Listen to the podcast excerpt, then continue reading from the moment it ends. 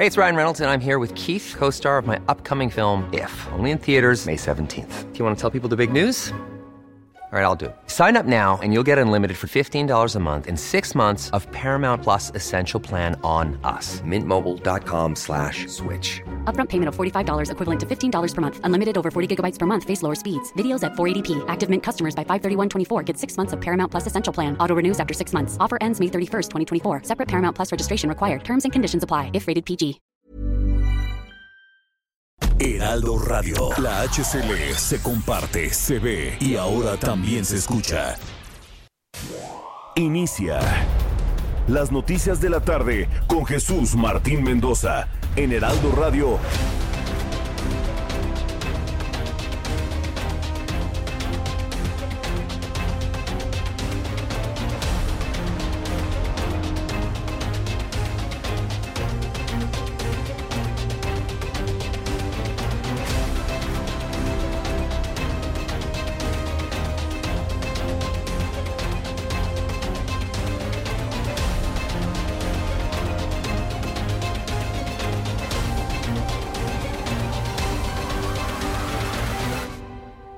6 de la tarde en punto, hora del centro de la República Mexicana. Bienvenidos, muy buenas tardes. Iniciamos el Heraldo Radio correspondiente a este lunes 25 de octubre del año 2021. Me da mucho gusto saludarle a través de los micrófonos de la gran cadena de emisoras del Heraldo Radio en todo el país. Como siempre le digo, súbale el volumen a su radio, que le tengo la información más importante hasta este momento.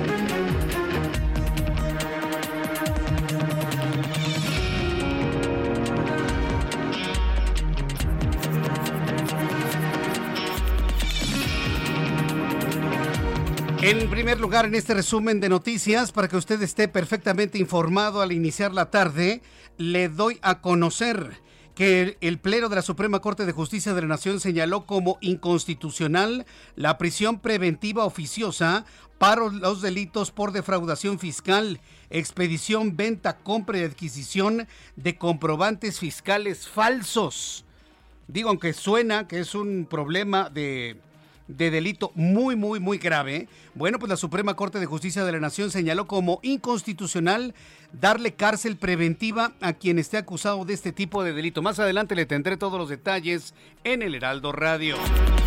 También le informo en este resumen de noticias que los abogados del narcotraficante Joaquín Guzmán Loera presentaron argumentos ante una corte de apelaciones de los Estados Unidos para que se anule la sentencia de cadena perpetua que un juez impuso al narcotraficante en julio del año 2000.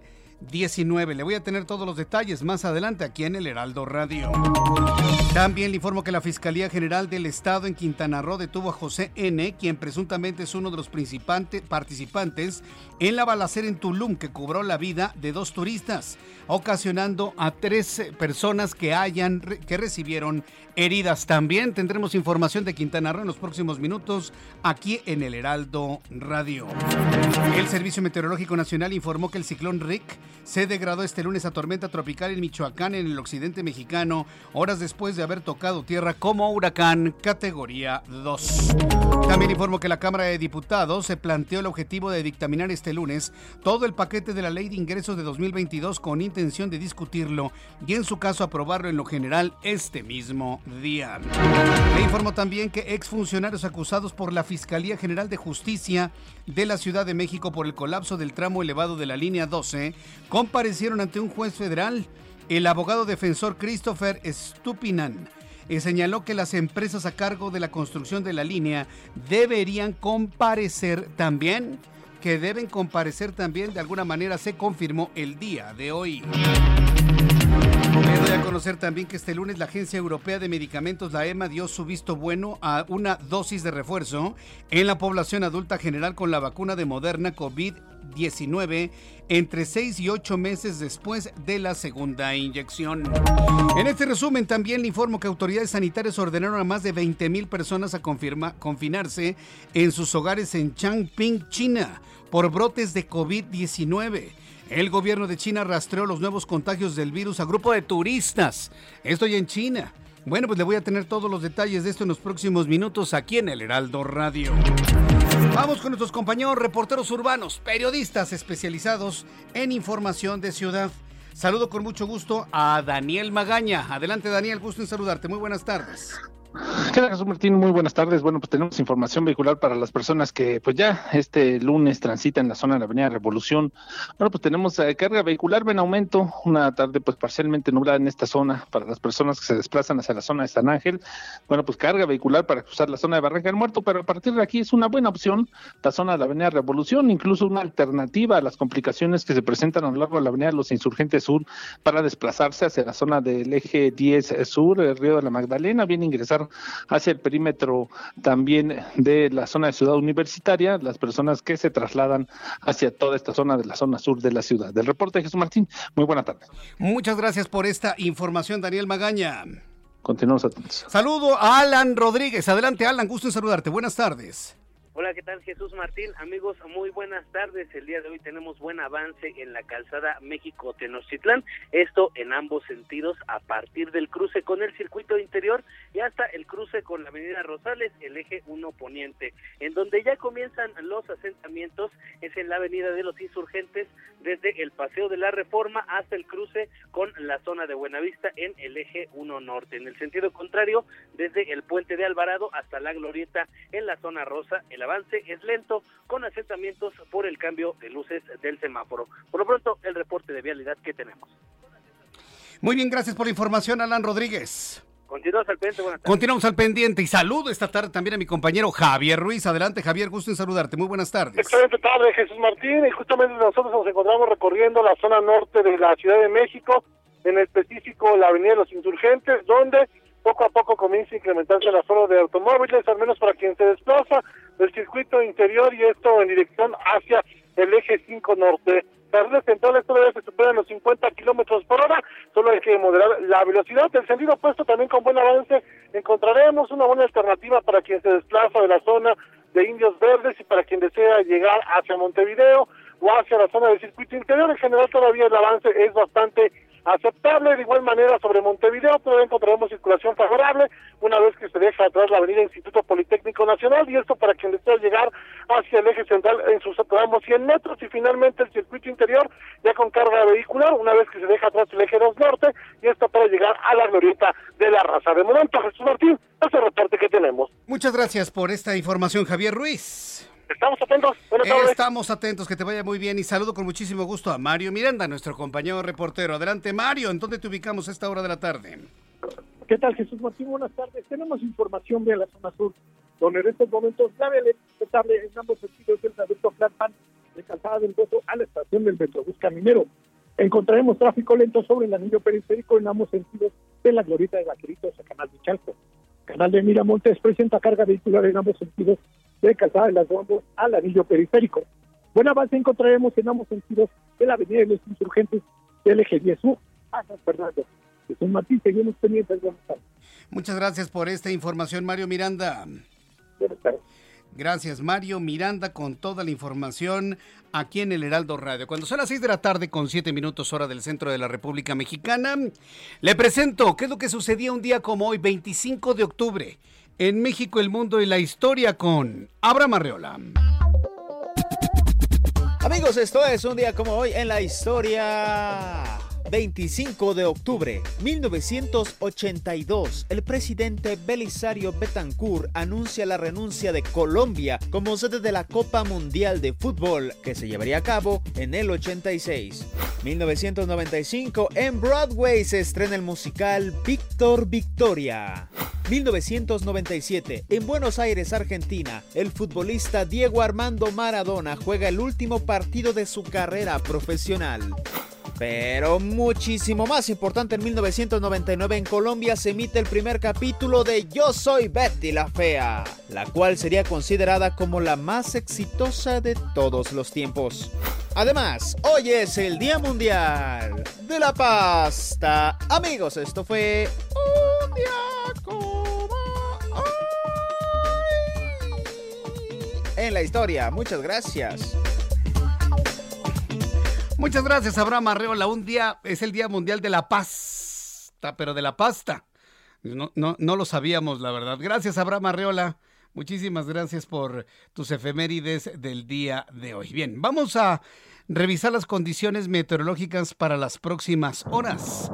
El Servicio Meteorológico Nacional, que depende de la Comisión Nacional del Agua, bueno, pues nos informa lo que habrá de prevalecer en el pronóstico del tiempo para las próximas horas. El Servicio Meteorológico Nacional nos da un alertamiento prácticamente de color rojo debido a todo lo que sucede con Rick a todo lo que está ocurriendo con Rick. La depresión tropical Rick onda tropical 39, un canal de baja presión tenemos también. Y bueno, pues hay que verlo de esta manera. Lluvias puntuales torrenciales en Guerrero, Michoacán, vientos con rachas en la costa de Jalisco y el estado de Oaxaca. La verdad es que la situación de, lluvia en todo lo que es la zona occidental de la República Mexicana y el centro están muy, muy, muy complicados. Entonces, tenemos viento con rachas de 60 a 70 kilómetros por hora. En el boletín meteorológico, bueno, pues informa que Rico ocasionará lluvias intensas o puntuales torrenciales en zonas de Michoacán, Guerrero, vientos fuertes y oleaje elevado en sus costas, así como lluvias muy fuertes en Jalisco, Colima y Guanajuato. Esta tarde, Rick se degradó a depresión tropical sobre el noroeste de Michoacán. Pero mire, que se degrade, pues ya de qué sirve finalmente ¿De qué sirve que se degrade si ya finalmente causó todos los problemas de clima que tenemos actualmente? Su amplia circulación interacciona con un canal de baja presión extendido a lo largo de la Sierra Madre Occidental, ocasionando lluvias intensas a puntuales torrenciales que podrán generar incremento en los niveles de ríos y arroyos, deslaves e inundaciones en zonas de Guerrero y Michoacán, muy fuertes en el estado de Jalisco. Entonces, bueno, tomando en cuenta esto y además que tenemos la onda tropical número 39, que tenemos un frente frío, una corriente en chorro, un nuevo frente frío que ya viene llegando, una línea seca, y bueno, pues el sistema RIC, bueno, pues le puedo decir que las cosas van a estar muy complicadas durante las próximas horas. El Servicio Meteorológico Nacional pronostica lo siguiente para las siguientes entidades. Amigos en Monterrey, para el día de mañana una mínima de 20, una máxima de 32 grados para las siguientes horas. Amigos, en Acapulco, que gusto saludarlos, mínima 23, máxima 28, muy nublado y con lluvias al ratito. En Guadalajara, hace frío y llueve, temperatura mínima 16, máxima 22 allá en Guadalajara.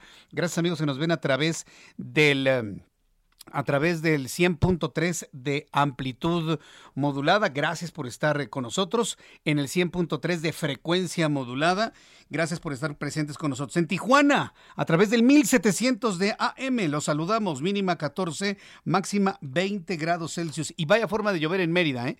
Tenemos 26 grados en este momento en Mérida, mínima 24, máxima 35 para el día de mañana.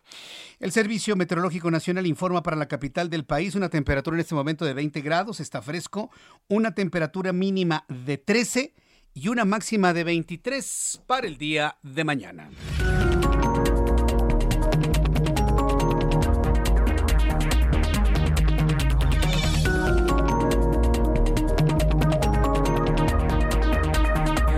Ya son las 6 de la tarde con 12 minutos, las 6 de la tarde con 12 minutos hora del centro de la República Mexicana.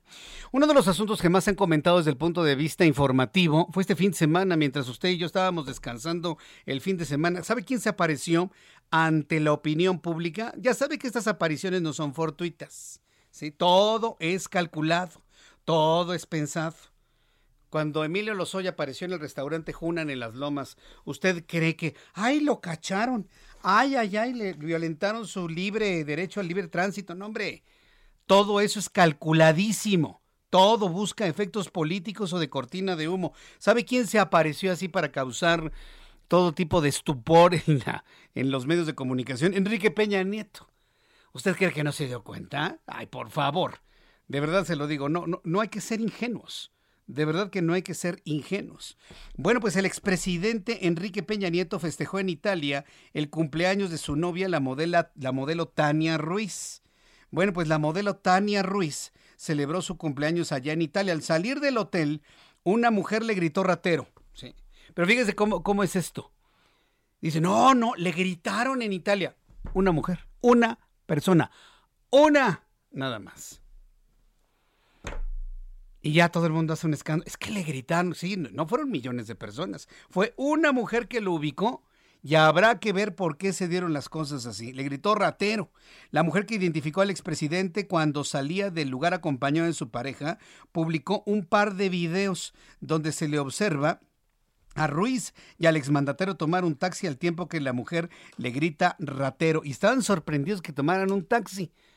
Pues, ¿qué querían? Que tomara un, un, avión por tierra, una camionetota. Ahora resulta mal si tienen camionetotas, mal si se van en un taxi. No, pues es la rifa del tigre, ¿no? En, en, Twitter, la usuaria escribió que bueno que ni en Roma anda tan cómodo y que hay mexicanos exponiéndolo. Ya quisieran esos mexicanos que están en Italia tener una administración como la que teníamos con Peña Nieto. La verdad se ha dicha, ¿eh? Con todo y todo, ¿eh? Con todo y todo de que nada más lee la Biblia. Con todo y todo cuando estábamos peor, estábamos mejor, ¿eh? Y que alguien me diga lo contrario. Aunque bien que se queda en el hotel de dos mil pesos la, dos mil pesos la noche o dos mil euros, dos mil euros, ¿no? Dos mil, dos mil euros deben ser, ¿no? Sí, no, no creo que sean dos mil pesos. No, dos mil euros, que son son como 40 mil pesos la, la, noche, 43 mil más o menos, tomando en cuenta el tipo de cambio que tenemos actualmente. Esto fue lo que ocurrió y que bueno, vaya, vaya forma en que se comenta en las redes sociales. ¡Ratero! El ratero ya se va. Para ser presidente, qué poco. Ajá, en un taxi, imagínate. Pero cada quien tiene lo que se merece y van a ir a la cárcel. Va a pagar todo para ser presidente, que alguien le diga a esta pobre mujer, sí, pobrecita, que le diga a esta pobre mujer que Peña Nieto ya no es presidente hace, uff, hace más de tres años, ¿no? Mal si andan en camionetas, mal si andan en taxis. ¿Puede usted creer eso? Yo la verdad no doy crédito a esto, pero es otra vez, como siempre le digo, es una gran cortina de humo todo este asunto. ¿eh? Es una gran cortina de humo todo este asunto. Bueno, pues cuando son las 6 de la tarde con 16 minutos, hora del centro de la República Mexicana, bueno, pues seguimos con la información en esta tarde. Por cierto, quiero invitarle a todas las personas que me están escuchando que si le preguntan qué programa de noticias escucha, bueno, pues usted dígalo.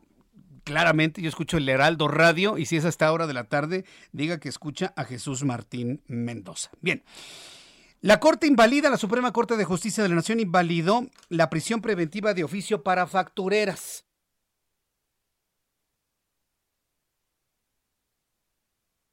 Bueno, pues eh, como le comenté al inicio de nuestro programa, eh, como le comenté al inicio de nuestro programa, pues ya la Suprema Corte de Justicia de la Nación negó que haya prisión o eh, prisión preventiva de oficio para las factureras. En unos instantes le voy a tener todos los detalles de qué fue finalmente lo que determinó. Mientras tanto, le hablo de la reforma eh, eléctrica. Hay riesgo de que las empresas salgan del país, dice la Coparmex la Confederación Patronal de la República Mexicana. La Coparmex alertó sobre la aprobación de la reforma eléctrica propuesta por el presidente mexicano, debido a que existe un alto, altísimo riesgo de que las empresas afectadas se retiren del país y los inversionistas estadounidenses y canadienses demanden a México o a empresas mexicanas que violen tratados estipulados en el Tratado de Libre Comercio entre México, Estados Unidos y Canadá. La Coparmex agregó que los empresarios que actualmente quieran invertir en el país ya no lo harán en el futuro por el alto riesgo que conlleva perder dinero. Mire, todo el mundo dice, no, pues es que se van a ir las inversiones.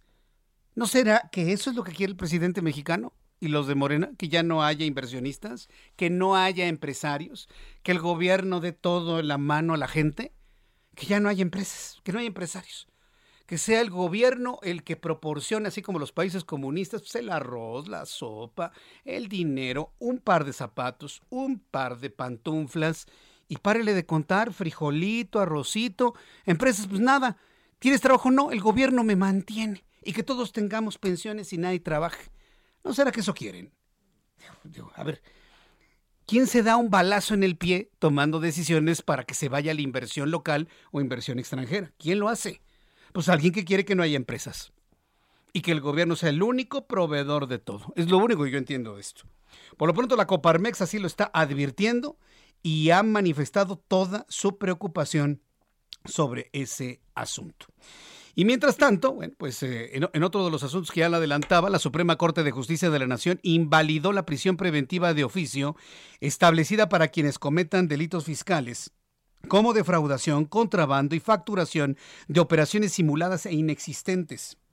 Las llamadas factureras.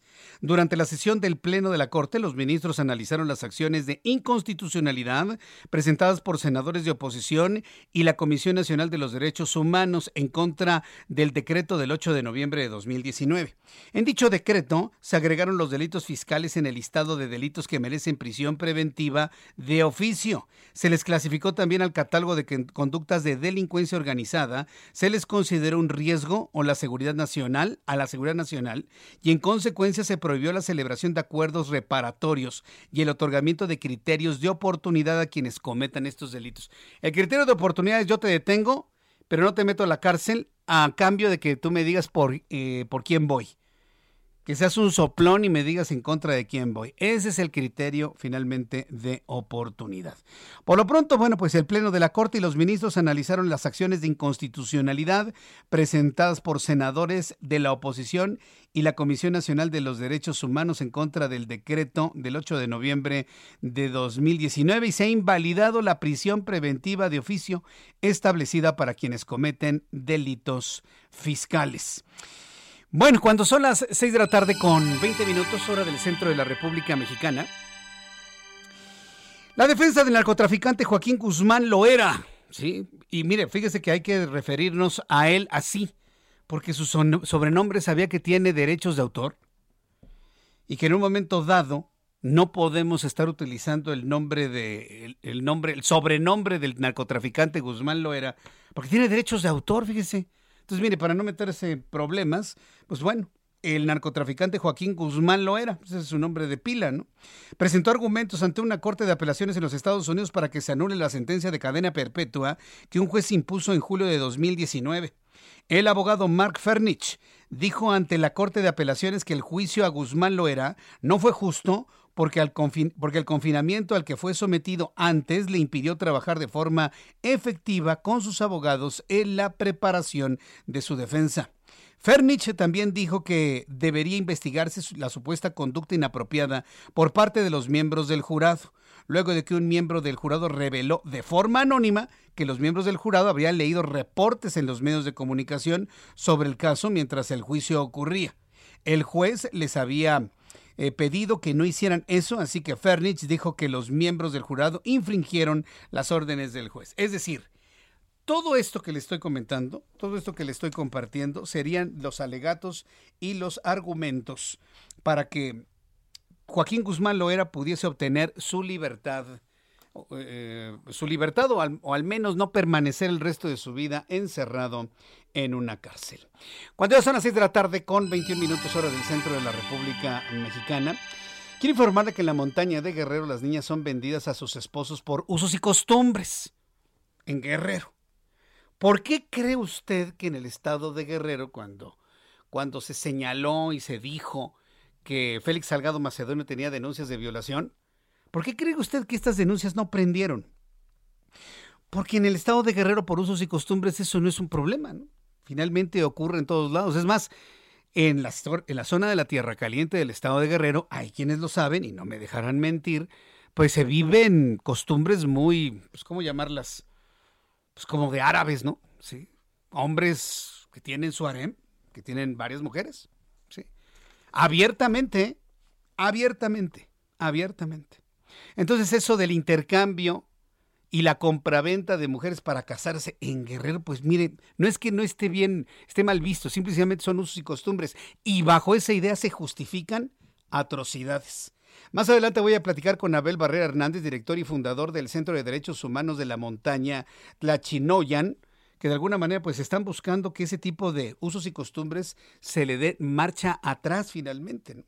También voy a platicar con nuestro corresponsal en Cancún, Quintana Roo, Alejandro Castro, sobre la detención de un presunto responsable del ataque bar en Tulum. Durante todo el fin de semana se ha estado hablando de la violencia que lamentablemente se ha extendido a los destinos turísticos de playa y de manera concreta los que se encuentran en el Caribe ya sabemos todo lo que pasa, por ejemplo, en un Acapulco, ¿no? Lo que pasa en destinos turísticos de la costa del Pacífico. Pero ahora el fenómeno lo tenemos del otro lado. ¿Por qué? Porque es precisamente la disputa por la plaza por parte de los que venden drogas. No es otra explicación más que eso. Y bueno, pues también conversaré más adelante con Gerardo Suárez, reportero del Heraldo de México, en donde rechazan a adolescentes por incumplir criterios de vacunación. Ha estado muy complicado el tema de la vacunación. Son pocas vacunas, no dicen que son más de 100 millones, pero en los hechos parece que, que, no lo hay. Y hay chavos que han tenido problemas para el tema de la vacunación. Recordemos que en esta semana se están vacunando jóvenes de 18 a 29 años. Ah, y por cierto, es algo muy importante que le quiero recordar. Esta semana por favor consúltelo en la página de mivacuna.salud.gov.mx. Esta semana se van a aplicar vacunas de AstraZeneca a rezagados de cualquier edad. Rezagados. Primera dosis de rezagados toda esta semana desde hoy. Bueno, ya prácticamente se acabó y hasta el próximo viernes. Voy a los anuncios y regreso enseguida con más noticias aquí en el Heraldo Radio.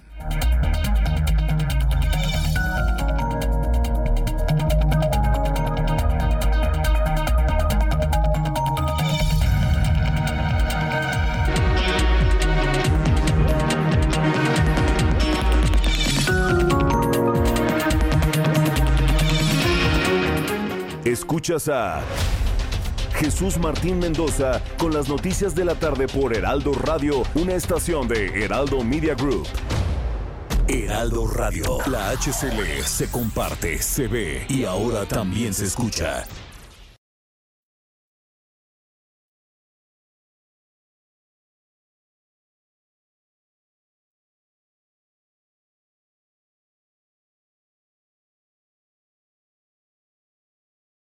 Heraldo Radio 98.5 FM, una estación de Heraldo Media Group, transmitiendo desde Avenida Insurgente Sur 1271, Torre Carrachi, con 100.000 watts de potencia radiada.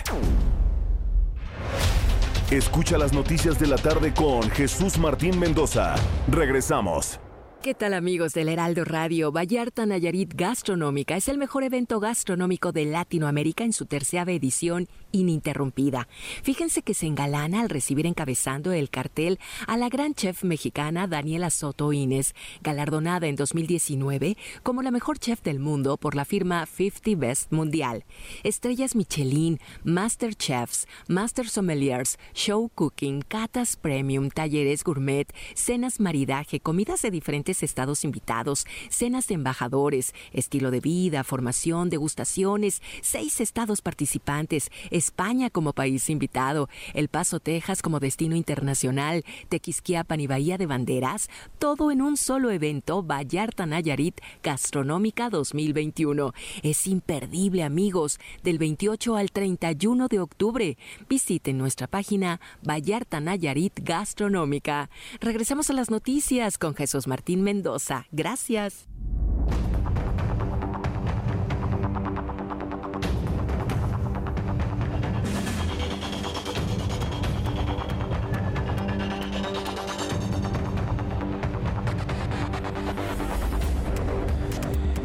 Ya son las 6 de la tarde con 31 minutos, las 6 de la tarde con 31 hora del centro de la República Mexicana. Continuamos con la información en el Heraldo Radio. Me da mucho gusto saludar a Gerardo Suárez, reportero del Heraldo Media Group. Como ya le comentaba, rechazaron adolescentes por incumplir criterios de vacunación.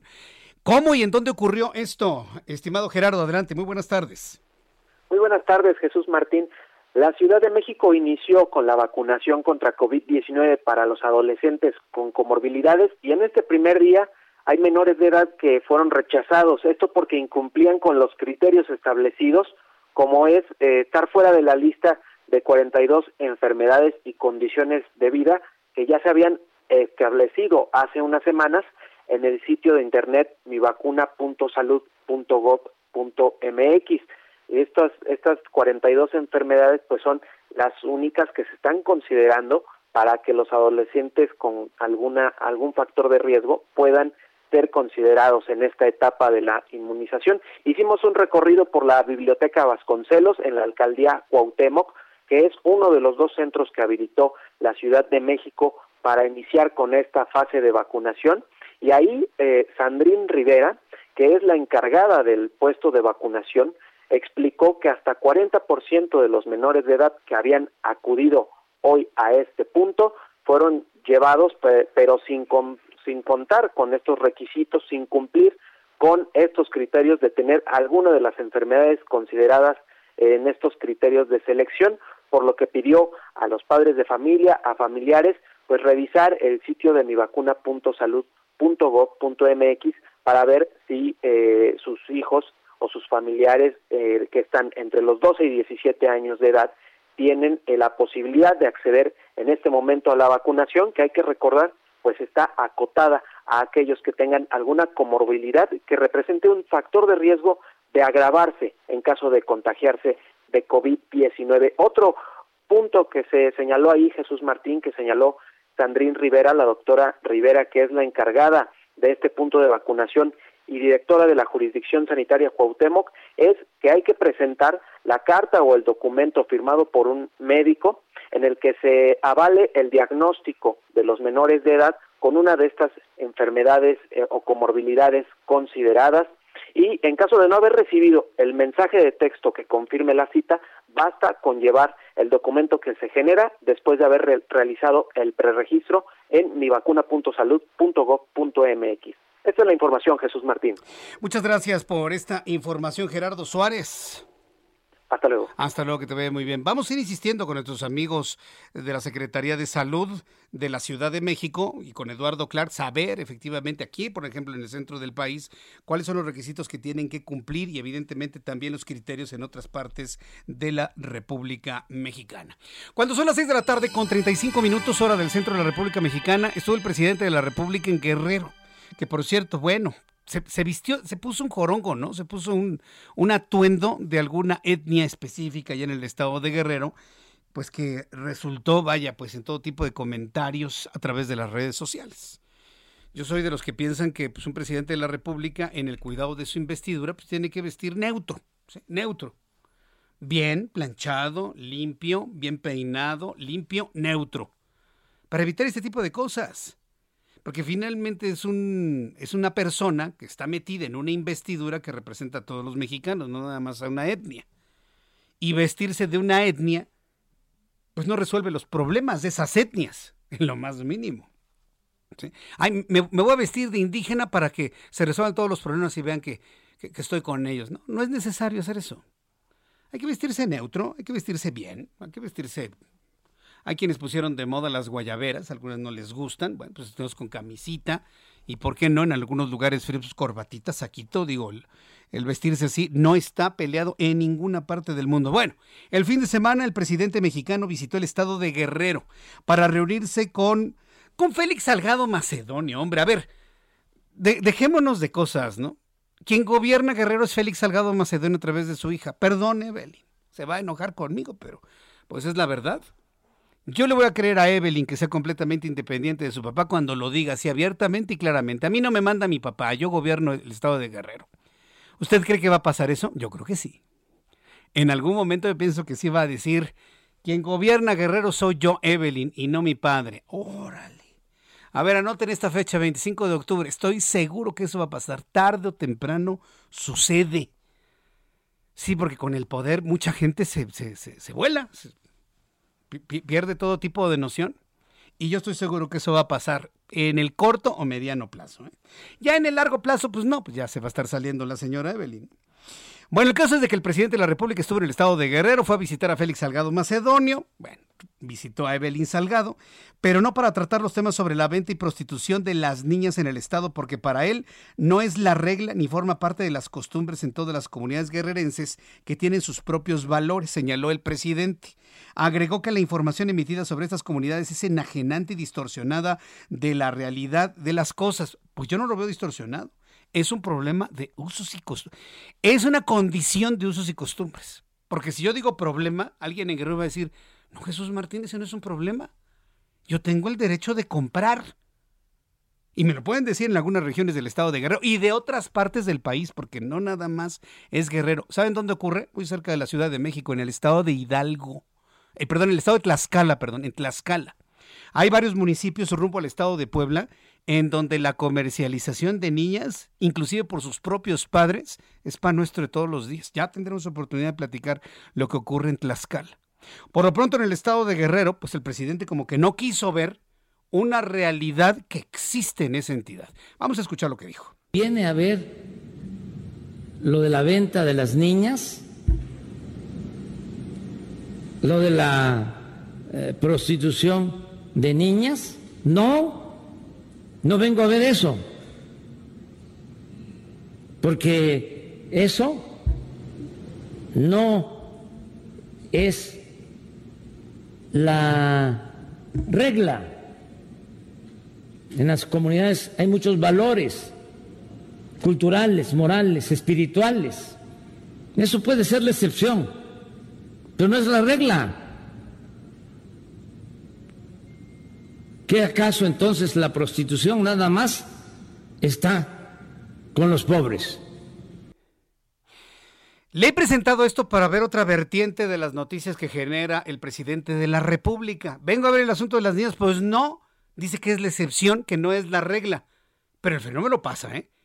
El fenómeno sucede y el darle la vuelta, darle la espalda, no quererlo ver, no lo soluciona, ¿eh? de ninguna manera. Tan es así que he invitado el día de hoy a Abel Barrera Hernández, director y fundador del Centro de Derechos Humanos de la Montaña Tlachinolan, Tlachinoyan, a quien yo le agradezco mucho estos minutos de comunicación con el auditorio del Heraldo. Estimado Abel Barrera, me da mucho gusto saludarlo. Bienvenido, muy buenas tardes.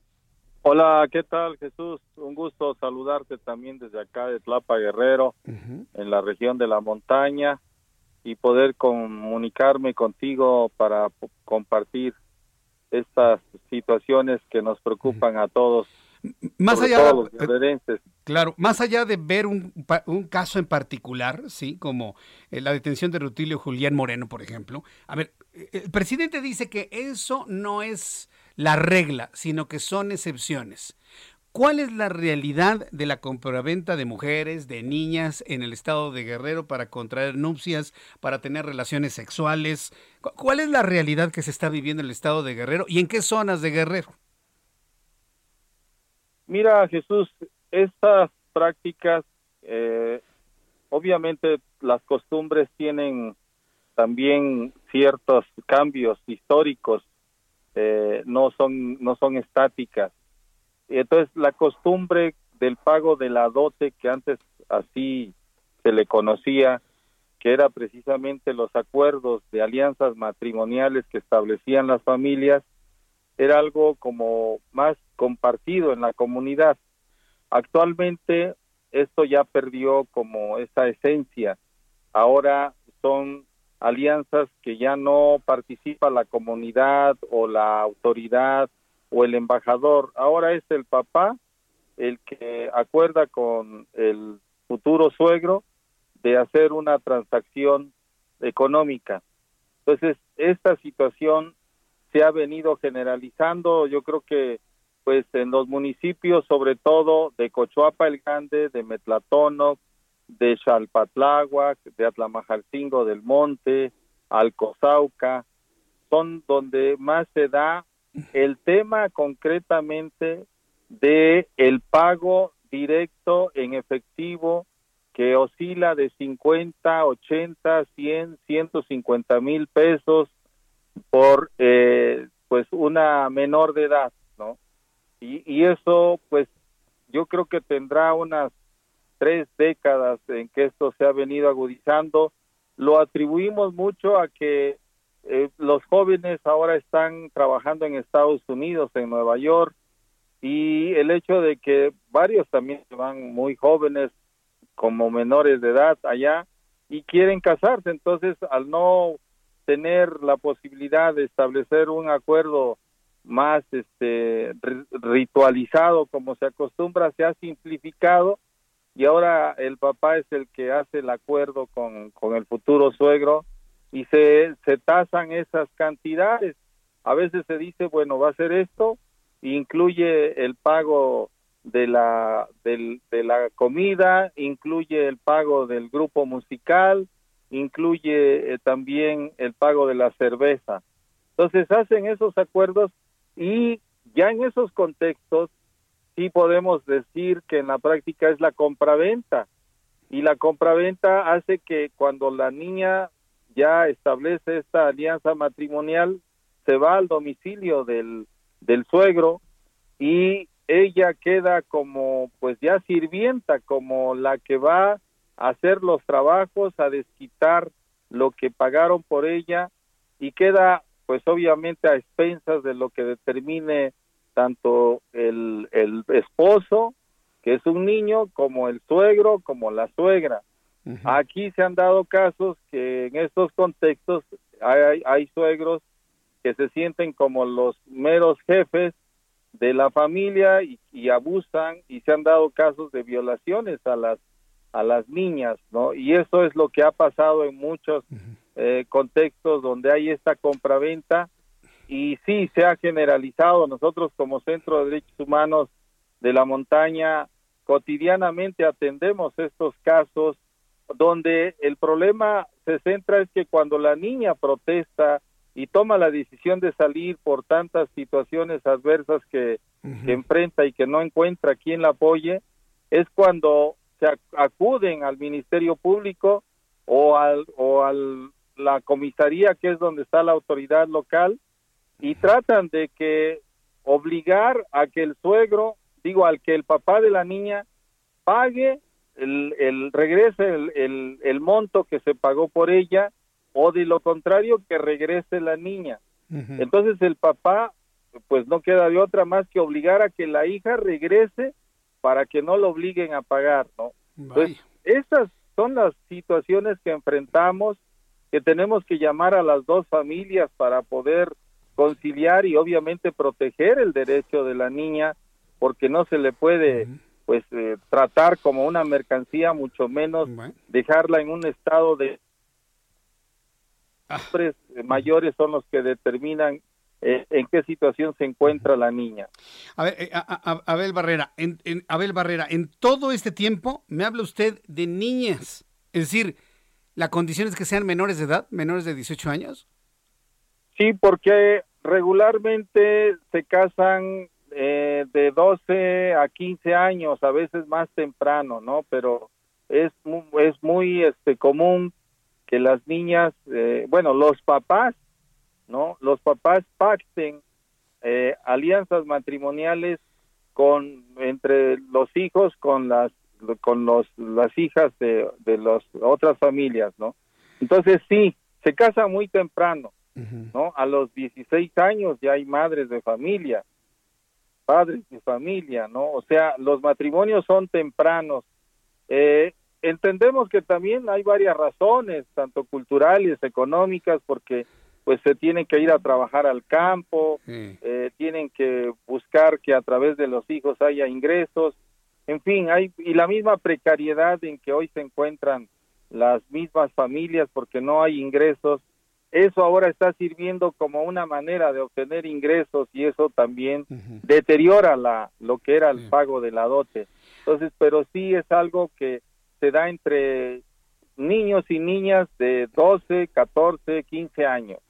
Bien, es, que eso de, la dote me parece tan antiguo, tan injusto, tan casi casi rayando en la extorsión, pero la verdad es que por el, argumento de los usos y costumbres se está tolerando toda esta injusticia, por los usos y costumbres se está tolerando todo este abuso hacia las mujeres de cualquier edad. Ese es un poco el problema, ¿no? De que eh, se le violentan los derechos a las niñas y ahí es donde vemos que hay eh, la ausencia de las autoridades, de las instituciones. También, pues decirte Jesús que estamos en contextos donde no hay escuelas, donde no hay atención a la salud en servicios básicos, donde no las niñas y los niños no, no tienen pues opciones de recrearse, de desarrollar pues eh, alguna habilidad artística, en fin, de jugar. No hay porque no hay inversión para que para que los niños indígenas crezcan como los niños de la ciudad, ¿no? Entonces, pues, pues, pesan mucho eh, estos roles que, que han asumido las niñas que desde pequeñas eh, se establecen relaciones matrimoniales y ya son madres a los 14 años, ¿no? Imagínate. Es un gran abuso. eso, pero aquí es donde vemos que también hay una omisión de, de las instituciones que están eh, eh, obligadas a proteger los derechos de la niñez, ¿no? Pues a ver, em, empecemos por el presidente de la República. Este fin de semana se le cuestionó y dice, no, no importándole la realidad de las niñas. Yo sé que a lo mejor como persona y como ejecutivo no puede hacer gran cosa, pero no giro ni una sola instrucción para analizar el asunto. Dice, no, es la excepción, no es la regla. ¿Qué opina usted de lo que dijo el presidente de la República al no querer ver esta realidad en el estado de Guerrero? Bueno, yo creo que, pues eh, entiendo que, pues hay, o sea, entiendo el contexto de, de querer este, valorar en su justa dimensión las costumbres, los usos, ¿no? Y que, y que en ese sentido, pues no es que las costumbres tengan una, ¿cómo se dice?, necesariamente matriz que, que nos coloque en la barbarie, sino que es otra cultura, otra, otra forma de ser. Sin embargo, este problema persiste como persisten los casos de feminicidios, porque también hay problemas de violencia de, hacia las mujeres, ¿no? Entonces, es un asunto que no, que, que probablemente la información que le han dado al presidente, pues es que sean dos, tres casos aislados, pero nosotros hemos documentado y, más, más, los mismos ministerios públicos han documentado, aunque no los han entendido como debe ser, que son muchos casos, ¿no? o sea, eh, eh, ahora, y, es que ahora las niñas tienen ya, se han decidido a, denunciar, a salir, ¿no? A romper el cerco de, de, este control, de esta, de este sometimiento, están cautivas. Sí, pero permítame que lo interrumpa en este punto, porque aquí mi punto es saber lo que usted piensa de la posición del presidente. Sí, todo eso ya lo sabemos. Yo quiero que usted me diga, inclusive si lo quiere defender, defiéndalo. No es posible que el presidente de la República no esté en conocimiento de lo que pasa en una de las entidades. Sí, porque todo el mundo dice es que no lo informan, es que no está enterado, es que le dijeron mal, es que le mintieron. Él es el presidente de la República y que no sepa estas atrocidades que viven algunas mujeres, niñas en un estado como el estado de Guerrero, verdaderamente sí me sorprende. Ustedes como integrantes de esta de, esta, de este Centro de Derechos Humanos. ¿Qué es lo que opinan de que un presidente no quiera meterse en un tema como este?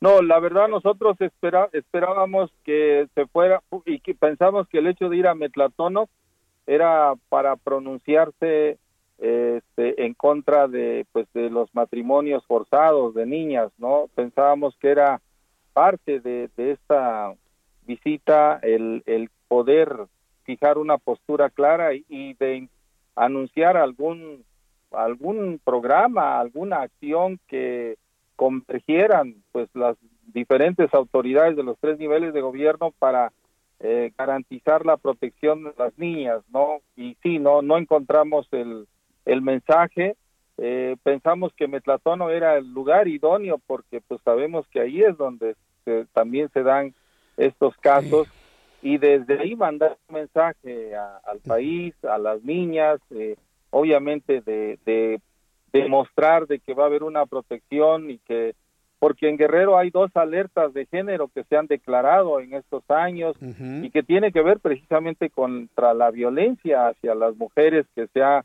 eh, acendrado mucho. Y decíamos pues es muy oportuno porque aquí es el momento de que se pueda clarificar mejor que hay una postura presidencial en favor de, de la niñez indígena de, en caso de las niñas que han sido pues eh, obligadas a establecer matrimonios forzados. Entonces pero sí no vimos que hubo una más bien una ausencia del de, del tema. No se abordó. Creo que en el transcurso del siguiente día en Malinaltepec o en o en Tlapa o era es el centro político o en San Luis pero no no hubo nada hasta que más bien ya al final pues fijó esa postura. Entonces sí nosotros esperábamos que hubiera algún pronunciamiento más explícito. Sí y bueno la postura que manifestó pues eh, en verdad no deja como un una cómo se dice una posibilidad de que cierren filas las instituciones para proteger a las niñas y ante todo poder trabajar con las comunidades para que estas eh, estas prácticas no sigan eh, eh, reproduciéndose porque pues sí siguen vulnerando los derechos de las niñas. Correcto. Bueno, pues eh, Dorabel Barrera Hernández, yo le agradezco mucho que me haya tomado la llamada telefónica, que hayamos visibilizado este tema, porque lo único que podamos hacer en estos minutos es hacerlo visible en esta transmisión a toda la República Mexicana. He recibido muchos comentarios de indignación por parte del público que nos está escuchando de lo que sucede en el estado de Guerrero y de que no se haya metido un solo dedo no se haya emitido una sola palabra, una recomendación para tratar de ir cambiando estos usos y costumbres en el estado de Guerrero, que hoy por hoy, ante el advenimiento de la defensa de los derechos de las mujeres en todo el mundo, hoy se antojan, pues, si no en la barbarie, sí en un estadio muy antiguo de las cosas en el estado de Guerrero.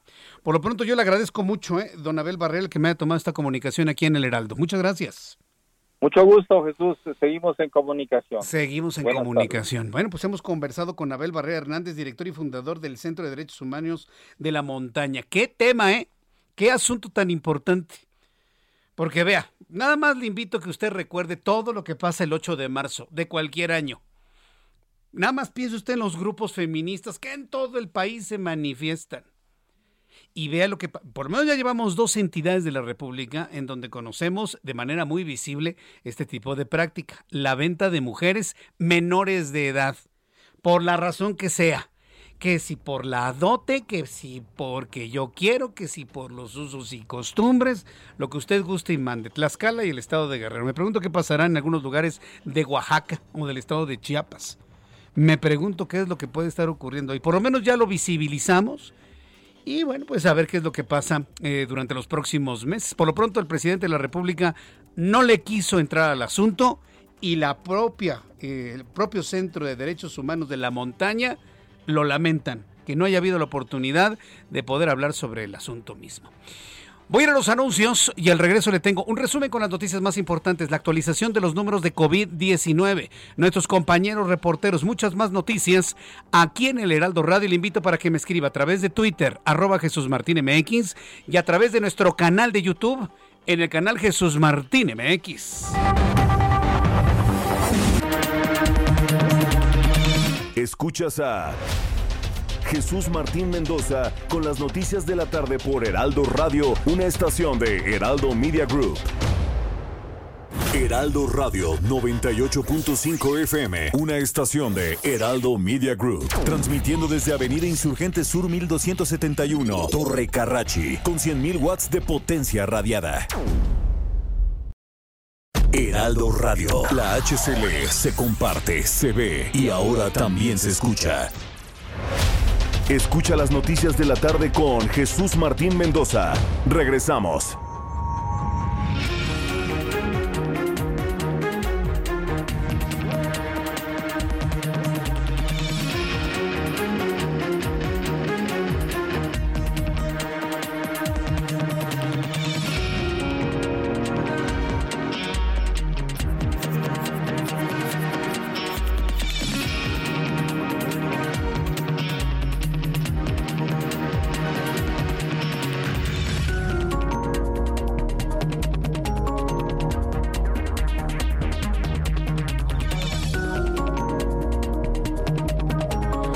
Son las 7 en punto, las 19 horas en punto hora del centro de la República Mexicana. Le presento un resumen con las noticias más importantes en el Heraldo Radio. En primer lugar, en este resumen, le informo que en entrevista con el Heraldo Radio hace unos instantes, Abel Barrera, director y fundador del Centro de Derechos Humanos de la Montaña Tlachinoyan, declaró que frente a la compra-venta de niñas, sí, niñas menores de edad, para matrimonios en la región de la montaña en el estado de Guerrero, las autoridades e instituciones tienen una misión para atender y resolver estos temas cuando deberían estar obligados a proteger sus derechos. Agregó que esperaba que durante la visita del presidente mexicano a la entidad, él se pronunciara en contra de la venta de niñas, pero eso no ocurrió. Pues pesa mucho eh, estos roles que, han asumido las niñas que desde pequeñas eh, se, establecen relaciones matrimoniales y ya son madres a los 14 años, ¿no? Imagínate. Es un gran abuso. eso, pero aquí es donde vemos que también hay una omisión de, de las instituciones que están eh, eh, obligadas a proteger los derechos de la niñez. No, la verdad nosotros esperábamos que se fuera y que pensamos que el hecho de ir a Metlatónoc era para pronunciarse este, en contra de pues de los matrimonios forzados de niñas, ¿no? Pues esto es lo que nos ha comentado el responsable de este Centro de los Derechos Humanos. En más de este resumen de noticias, en más de este resumen de noticias le informo que la educación que imparte la Universidad Nacional Autónoma de México responde al llamado de la sociedad que demanda superación colectiva y formación de cuadros competentes y comprometidos con la prosperidad de la nación. Además brinda a los jóvenes la fuerza moral que nos da la experiencia y la certidumbre del poder transformador. Fueron palabras de Enrique Graue, rector de la Universidad Nacional Autónoma de México, en clara alusión a los ataques que ha hecho el presidente de la República en contra de la UNAM al inaugurar la exposición de orientación vocacional al encuentro del mañana 2021, defendió de esa manera la máxima casa de estudios. Le informo que en México se acumularon 286.496 muertes confirmadas por COVID-19, 150 más que ayer, de acuerdo con datos de la Secretaría de Salud. Al difundir su comunicado técnico diario, la Secretaría indicó que hay 26.719 casos activos estimados de COVID, una reducción respecto a los poco más de 30.000 notificados el día de ayer. Cierto, más adelante le voy a dar a conocer aquí en el Heraldo Radio los números que para este lunes, recuerde que vienen del fin de semana y que no son del todo muy eh, cercanos a la realidad porque pues, muy poca gente trabaja los fines de semana. Le daré los números que la Secretaría de Salud da a conocer sobre COVID-19. Mientras tanto, le informo que elementos del Ejército y de la Policía Estatal de Nabolato, Sinaloa, aseguraron una construcción hecha con madera sobre las aguas de los manglares del municipio sinaloense, donde se fabricaban drogas sintéticas en el lugar. Se confiscaron sustancias químicas y materiales para la creación de narcóticos, en especial la metanfetamina conocida como cristal. Vecinos de Atizapán de Zaragoza en el Estado de México solicitaron la intervención de la Procuraduría Federal de Protección al Ambiente ¿eh? por el caso de un león y un perro que fueron abandonados en una casa desde hace unas semanas. Uno de los vecinos los alimenta, pero alertaron que puede ser un peligro tanto para los animales, para los habitantes y personas que estén cerca de la residencia. Le voy a volver a decir, encontraron un león y un perro. ¿Sí? O tengo que decirle, un peludito y un lomito. O tengo que decirle un despeinadito y un, y un perrijo. No, es un león y un perro. Así. Pudo haber sido una vaca, pudo haber sido una jirafa, pudo haber sido un elefante, pudo haber sido un gato, pudo haber sido una lagartija, pudo haber sido una cucaracha, pudo haber sido un cocodrilo. Al pan pan y al vino vino. Eso fue lo que encontraron. Un león y un perro. Un sospechoso está bajo custodia después de que dos personas murieron y cuatro resultaron heridas, incluido un oficial de la policía, en el tiroteo en un centro comercial este lunes en Boise, Idaho, en Estados Unidos. En una conferencia de prensa, las autoridades dijeron que los agentes intercambiaron disparos con el sospechoso. La mayor parte del centro comercial ha sido despejada, pero la policía aún busca víctimas adicionales. Desatado Estados Unidos con el intercambio de plomo. También informó que después de un mes de tensiones entre los componentes civiles y castrenses del gobierno de Sudán, a raíz de una supuesta intentona golpista, los militares pusieron fin este lunes con un golpe de Estado al proceso de transición democrático en el país que inició en 2019 tras la caída del dictador Omar al-Bashir. Estas son las noticias en resumen. Le invito para que siga con nosotros. Le saluda Jesús Martín Mendoza.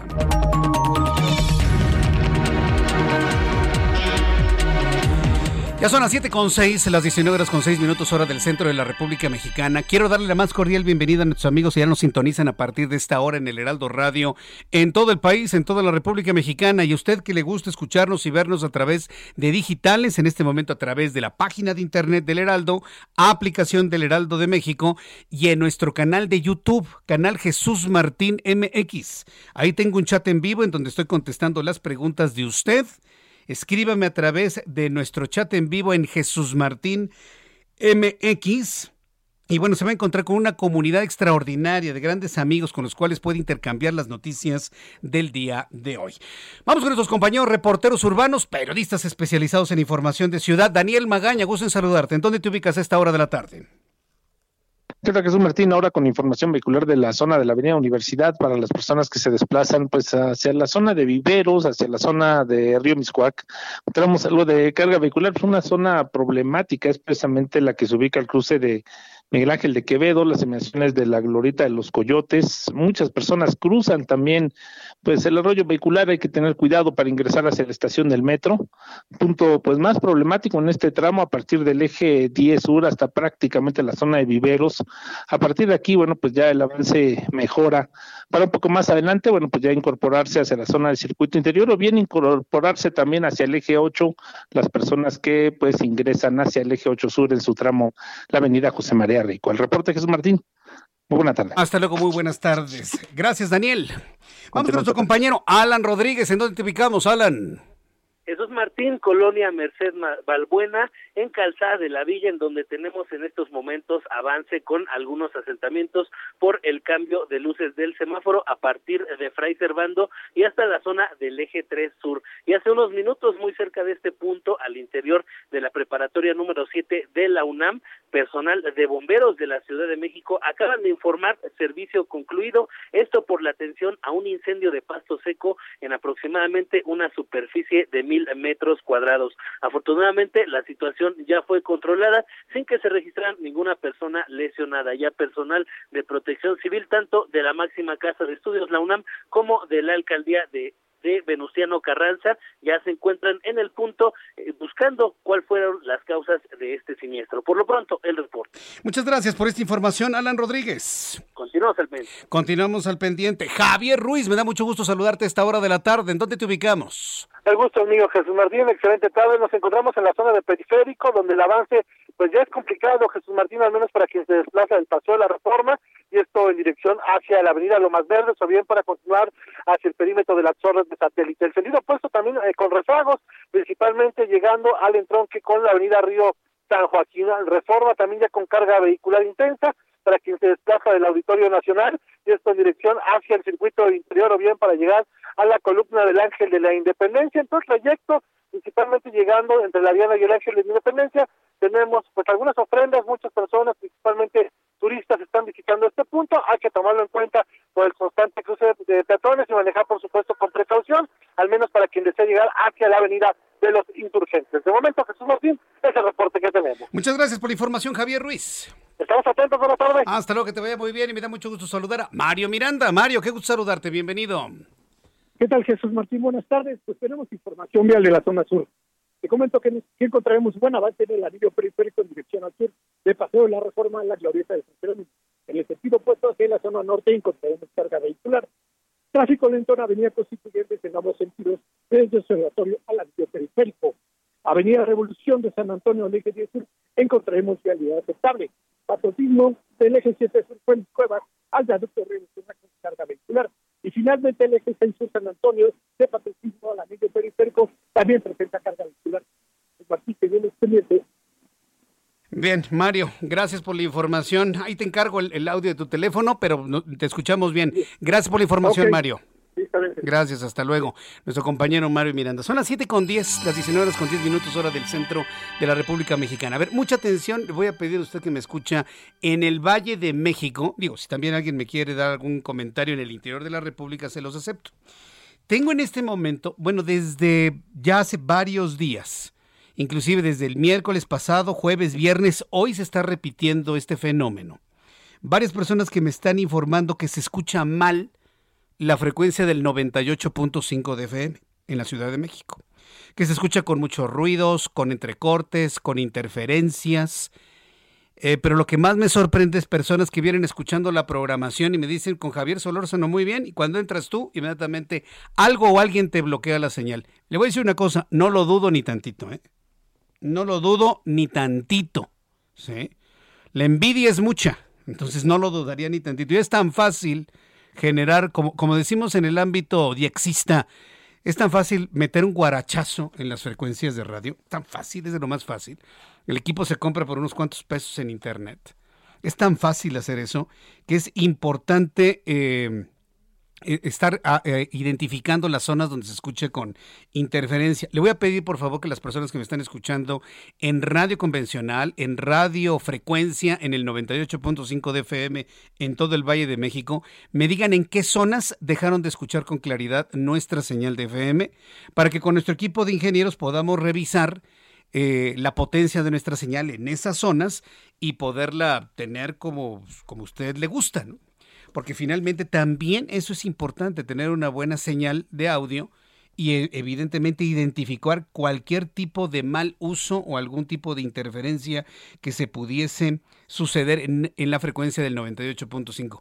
En otras frecuencias en la República Mexicana no tenemos ningún problema, pero si usted me quiere enviar un reporte de sintonía, se lo voy a agradecer mucho, a través del canal Jesús Martín MX. Se mete usted a YouTube, busca Jesús Martín MX, así todo junto, va a encontrar el canal y ahí estamos transmitiendo en vivo con un chat. Ahí en ese chat me envía, por favor, su, eh, su reporte de sintonía no, aquí no se escucha nada, Jesús Martín. Aquí se escuchaba bien y se dejó de escuchar bien. Aquí te escuchamos sin problema, como por ejemplo varias personas que me dicen que en Coyoacán se escucha muy bien, me dice Can de Apolinar.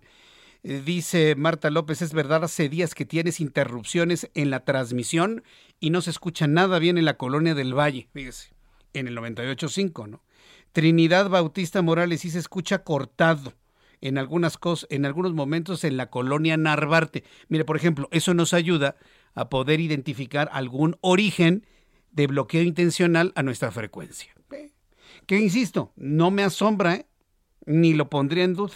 Pero por favor, envíenme todas esas informaciones para revisarlo con nuestros ingenieros. Ahora sí, nos vamos con más información cuando son las 7.13 al interior de la República Mexicana. Vamos hasta Michoacán con Paola Mendoza. Anuncian protocolo para la visita de panteones en Morelia durante los días de muertos ya la próxima semana. Adelante, Paola, gusto en saludarte. Muy buenas tardes, Jesús Martín, a ti a todo tu auditorio. Comentarte que, pues bueno, después de que el año pasado, en 2020, el Ayuntamiento de Morelia prohibiera la visita a los Camposantos durante las festividades de Noche de Muertos por la pandemia del COVID-19, el gobierno municipal ahora ya anunció que este año estarán completamente abiertos los 44 camposantos en la capital michoacana, pero todos ellos se podrán visitar eh, con un estricto protocolo sanitario para evitar contagios del virus. Eh, comentarte que el titular de la Secretaría de Servicios Públicos, Nezahualcóyotl Vázquez Vargas, explicó que, pues bueno, los protocolos serán eh, en todos los panteones una entrada, una salida, pero bueno, para la ciudadanía que se interesa de ir a ese tipo de lugares durante las fiestas de Noche de Muertos, únicamente se le permitirá visitar a sus difuntos por 45 minutos. Tendrán que estar ingresando y saliendo personas todo el tiempo a partir de las 7 de la mañana a las 6 pm, con la idea de que, pues bueno, en un tiempo máximo se reúna eh, un aforo del 60%.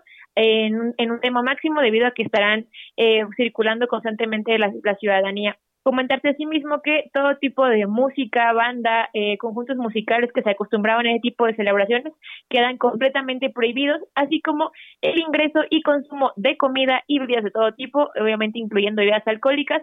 Esto pues con la finalidad de evitar cualquier tipo de concentración alrededor eh, de las tumbas y que esto puede ocasionar que la ciudadanía pues como iba con gente que de repente no es de su familia.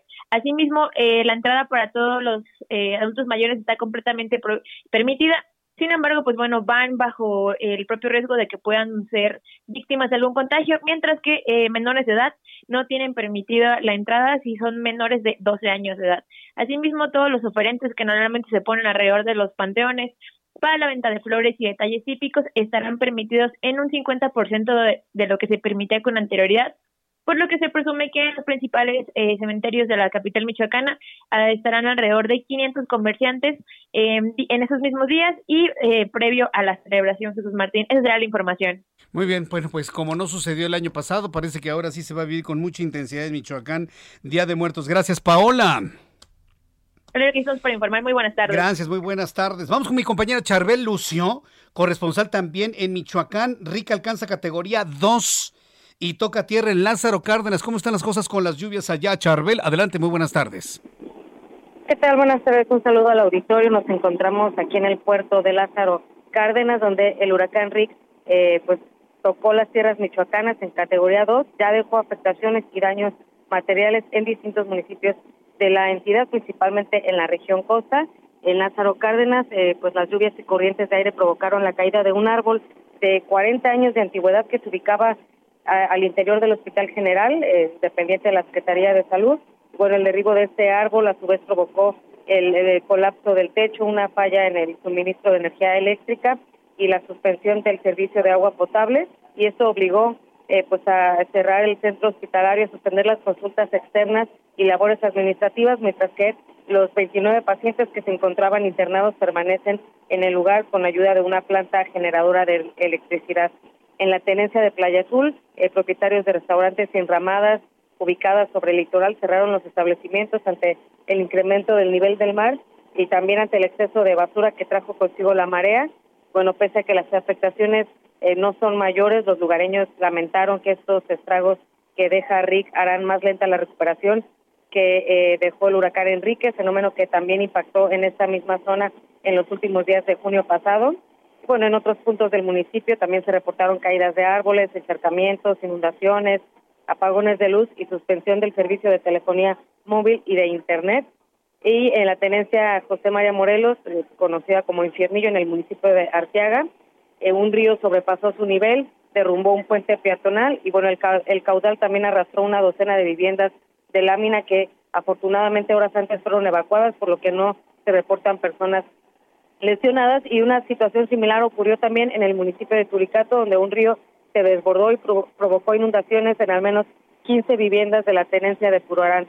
Y bueno, ante estos eh, ante estas afectaciones, elementos de la Secretaría de la Defensa Nacional ya implementaron el plan DN3 en apoyo a estas localidades afectadas por el meteoro invitaron también a la población en estas zonas de riesgo a refugiarse en los albergues que ya los ayuntamientos dispusieron para ese fin.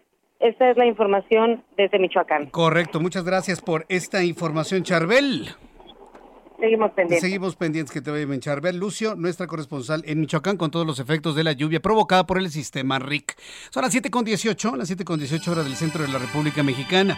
Quiero informarle que la Fiscalía General del Estado en Quintana Roo, saludos amigos que nos escuchan en Quintana Roo, detuvo a José N., presunto implicado en la balacera en Tulum que cobró la vida de dos turistas extranjeros y tres ocasionando y tres ocasionando tres heridos más. El detenido está acusado por los delitos de homicidio calificado y lesiones en agravio de estas personas. Alejandro Castro es nuestro corresponsal en Cancún, Quintana Roo, a quien le agradezco estos minutos de comunicación. Adelante, Alejandro. Muy buenas tardes. ¿Qué tal? Muy buenas tardes. Efectivamente, comentarte que la Fiscalía General del Estado ya informó que concretó la orden de aprehensión contra uno de los presuntos implicados en el bar, eh, en el tiroteo del bar La Malquerida en Tulum, ocurrido el pasado miércoles, donde, como bien mencionabas, dos personas perdieron la vida. Es José L quien también resultó herido durante los disparos y fue localizado desde el pasado jueves por la mañana en un hospital. Eh, la fiscalía ya había anunciado que se conocía el, paradero de este sujeto y se estaba esperando concretar la orden de aprehensión, la cual eh, fue informada esta mañana. Eh, como indicabas, también se le acusa de homicidio calificado en contra de las extranjeras Anjalí de la India y Jennifer de Alemania, también del homicidio calificado en grado de tentativa en agravio de Anian y Michael provenientes de Alemania y Evan de Países Bajos. Eh, el imputado se presume inocente hasta que el Ministerio Público compruebe ante el juez que efectivamente es uno de los responsables materiales. Por otra parte, comentarte que el fiscal general del Estado, Óscar Montes de Oca Rosales, afirmó que se trató de una disputa entre bandas dedicadas al narcomenudeo y negó que se haya tratado de un ataque directo al establecimiento. Esta es la primera vez en la que un ataque armado, eh, eh, la que un ataque armado, perdón, en este destino turístico, las vidas eh, las vidas que se perdieron o las víctimas fueron turistas, aunque ya se han registrado otros disparos a bares y restaurantes en el corredor Cancún Riviera Maya. Gracias por la información, Alejandro. Un saludo al auditorio. Que te vaya bien. Hasta luego, nuestro corresponsal en Cancún. Y bueno, pues ahí está ya toda la investigación que se está realizando en estos momentos. Eh, en otra información, la Agencia Europea de Medicamentos, la EMA, la Agencia Europea de Medicamentos, dio este lunes su visto bueno a una dosis de refuerzo en la población adulta general con la vacuna de COVID-19 de Moderna entre 6 y 8 meses después de la segunda aplicación. Entonces, estamos hablando que con Moderna habría una dosis de refuerzo. Yo le invito para que me dé sus opiniones sobre la vacunación. Las personas que se están vacunando, los chavos, los rezagados, en fin, ¿cómo les ha ido con la vacuna, con los efectos secundarios? Yo les invito para que me escriban a través de YouTube en el canal Jesús Martín MX, en el canal Jesús Martín MX en YouTube para que usted me comparta y leeré algunos de sus comentarios en unos instantes más. Bueno, pues decirle entonces que la Agencia Europea ha revisado datos presentados por la farmacéutica estadounidense Moderna que muestran que una tercera dosis de este preparado, de esta vacuna, seis a ocho meses después de la segunda, provocó un aumento de los niveles de anticuerpos en adultos en quienes habían disminuido con el paso del tiempo. Y esa es la gran duda que muchas personas tienen sobre la vacunación. ¿Realmente es una vacunación que mantendrá los anticuerpos de manera elevada durante un tiempo significativo? ¿Qué sentido tiene estar protegidos nada más por tres meses o cuatro meses o cinco meses o seis meses y si no se tiene la segunda o tercera dosis vuelve a caer la protección de anticuerpos? Por eso yo le he insistido en que siempre consulte a su médico y mantenga la forma de mantener su mantenga la forma de tener su sistema inmunológico en buena salud. Tiene usted que hacer ejercicio, tiene usted que comer bien, tiene usted que asolearse todo evidentemente en función de su estado de salud. Su médico se lo puede recomendar. Por lo pronto, el regulador europeo revisa los datos de esta farmacéutica moderna para una tercera dosis y mantener elevados los anticuerpos en contra del SARS-CoV-2 en las personas adultas y adultos menores. El presidente de los Estados Unidos, Joe Biden, firmó el lunes una orden con los nuevos requisitos de vacunas para la mayoría de los viajeros aéreos extranjeros, toda vez que exenta a los menores de edad de presentar el expediente de vacunación. E, esto es importante. Por ejemplo, si usted es una familia y viaja con sus hijos menores de edad, padre y madre tiene que presentar su esquema de vacunación completo con vacunas aprobadas por la Organización Mundial de la Salud. También se levantan las restricciones de viaje en China, India, gran parte de Europa a partir del 8 de noviembre, ha informado la Casa Blanca. Entonces es muy importante el tomar en cuenta esto, sobre todo para ir normalizando los viajes. Por lo pronto, pues las personas que no se han vacunado, pues busquen una vacuna, ¿sí? Una vacuna que les permita la entrada a Estados Unidos o a Europa, sobre todo si usted necesita hacer viajes por motivos de de salud, por motivos de negocios, por motivos de placer, visitar a la familia, en fin, Tome en cuenta usted esto, por favor. Son las 7.24, las 7.24. Vamos a ir a los anuncios. Al regreso le voy a tener toda la información sobre la comparecencia de exfuncionarios acusados por el colapso de la línea 12 del metro. ¿Quiere saber qué fue lo que pasó con la comparecencia de estas... Eh, de estas, de estas personas, bueno, pues al ratito le voy a tener todos los detalles. Le invito por favor a que me dé su reporte de sintonía del 98.5 en el Valle de México y de cualquier otra frecuencia en la República Mexicana para saber que estemos llegando con toda la calidad necesaria donde usted se encuentra. Ya varias personas se han ofrecido en varios puntos de la ciudad en grabar los momentos de las interferencias que a mí como que me suena que es una interferencia tal vez en la transmisión de aquí para allá. Pero bueno, vamos a estarlo revisando. Yo lo que quiero es que usted me escuche fuerte, claro, en todo el Valle de México. Vamos a los anuncios, escríbame por YouTube en el canal Jesús Martín MX. Escuchas a Jesús Martín Mendoza con las noticias de la tarde por Heraldo Radio, una estación de Heraldo Media Group. Heraldo Radio. La HCL se comparte, se ve y ahora también se escucha.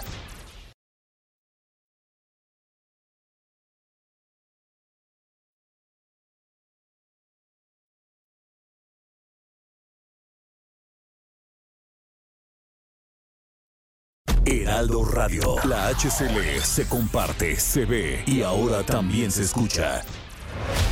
Escucha las noticias de la tarde con Jesús Martín Mendoza. Regresamos.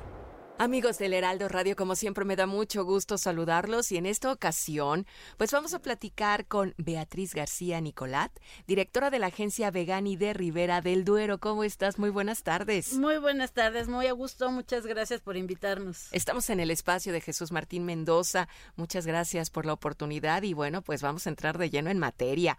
¿Qué importancia, Betty, tiene la presencia de tu producto y marca en la tercera edición de Vallarta Nayarit Gastronómica? Pues mira, la verdad es que tiene mucha eh, importancia porque nos va a permitir exponenciar nuestra marca Ribera del Duero, nuestros vinos de Ribera del Duero, en un sector bien especializado y de alto nivel como, nuestro, como lo son nuestros vinos, con chefs de estrella Michelin, con chef 50 Best, eh, que vean, prueben nuestros vinos, convivan con nuestros vinos, conozcan nuestras marcas, porque tenemos más de 315 bodegas en la Ribera del Duero cada bodega tiene sus marcas, tiene su línea, entonces pues es, un mundo de vino. Eh, es un escaparate muy importante, hacemos un networking muy importante con toda la industria gastronómica, porque bueno, es un evento don, top con los chefs tops, con los patrocinadores top y con una organización pues top, ¿no? Todo, increíble. Todo va. Todo top. todo top. ¿Qué, ¿Qué, representa, eh, Betty, este magno evento en la promoción turístico-gastronómica de México, pero ahora, ahora sí que para el mundo? Pues mira, representa la reactivación de la economía, la presencia de nuestra industria que está viva, golpeada, pero bueno, viva. La primera, el primer evento de esta nueva etapa en un protocolo completamente diferente. Eso significa un esfuerzo doble. Eh, representa un escaparate al mundo de que en México se pueden hacer y se hacen bien las cosas. Y vaya que se hacen, y lo vamos a ver, ¿verdad? Próximamente, ya en unos días. ¿Cuál es tu opinión de este evento Vallarta Nayarit Gastronómica 2021? Es muy importante saberlo, porque estamos en una normalidad diferente. Diferente, claro. Pues mira, es un evento muy balanceado, es un evento eh, muy especializado en lo que es gastronomía, pero en gastronomía tenemos varias vertientes. Entonces, ellos cubren todas estas vertientes, el patrocinador, la clase de el chef, eh, la exhibición, las ponencias. Entonces, es un evento muy balanceado que nos permite eh, cubrir pues todas nuestras expectativas, ¿no? Claro. ¿Qué fechas? ¿Dónde se va a llevar a cabo este evento?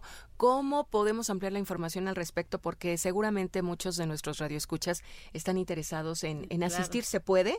Sí, eh, sí se puede, siempre y cuando compren sus, sus cenas. Eh, tienen que viajar a Vallarta o a Nayarit. Se hace del 28 al 31 de octubre. Llegan al lugar eh, por medio de la página Vallarta Nayarit Gastronómica. Ahí está el programa, descargan el programa programa y ahí ven las ponencias, los cookie shows o las cenas que les interesan compran su acceso y pueden entrar sin ningún problema. Y también vía remota. Y también vía remota por redes sociales y por la página web. Perfecto, entonces recordamos la fecha, por favor. Es del 28 al 31 de octubre y los eventos empiezan muy temprano y acaban tarde, entonces todo el día estaremos ahí con miles de cosas, ¿no? Ay, qué agasajo.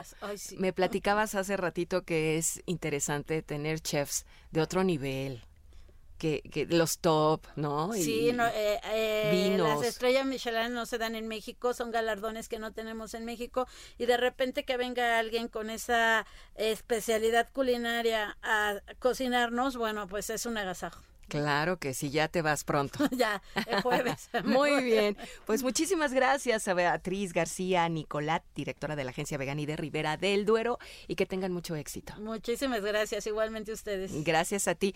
Regresamos a las noticias con Jesús Martín Mendoza. Gracias.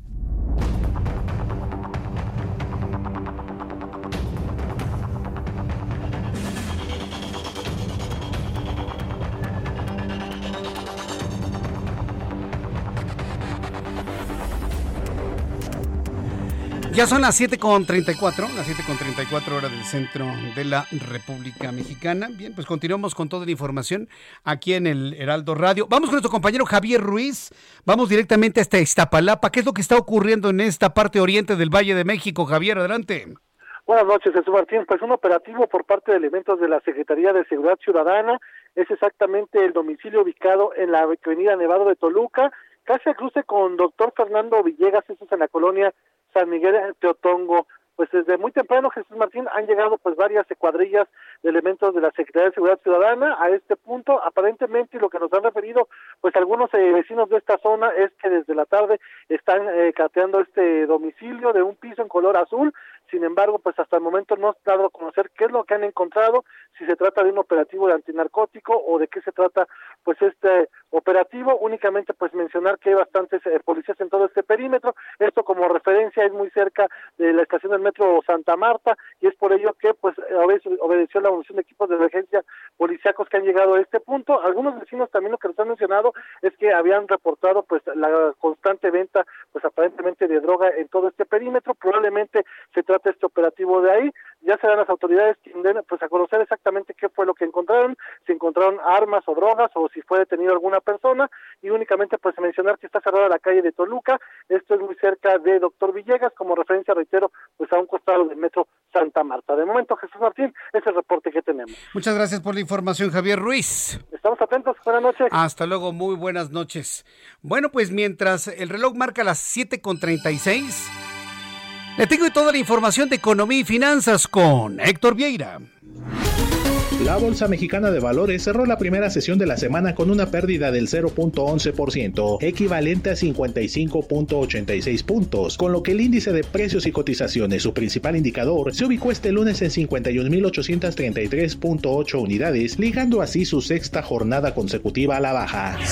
En Estados Unidos, Wall Street cerró con ganancias generalizadas y récords en 12 sus índices, como el Dow Jones, que avanzó 64.13 puntos para un máximo histórico de 35.741.15 unidades, al igual que el Standard Poor's, que llegó a la cifra récord de 4.566.48 unidades, luego de ganar 21.58 puntos. En tanto, el Nasdaq avanzó 136.51 puntos para llegar a 15.226.71 unidades. En el mercado cambiario, el peso mexicano se recuperó 0.04% frente al dólar estadounidense, al cotizarse en 19 pesos con 95 centavos a la compra y en 20 pesos con 17 centavos a la venta en ventanilla. El euro por su parte se cotizó en 23 pesos con 29 centavos a la compra y 23 pesos con 42 centavos a la venta.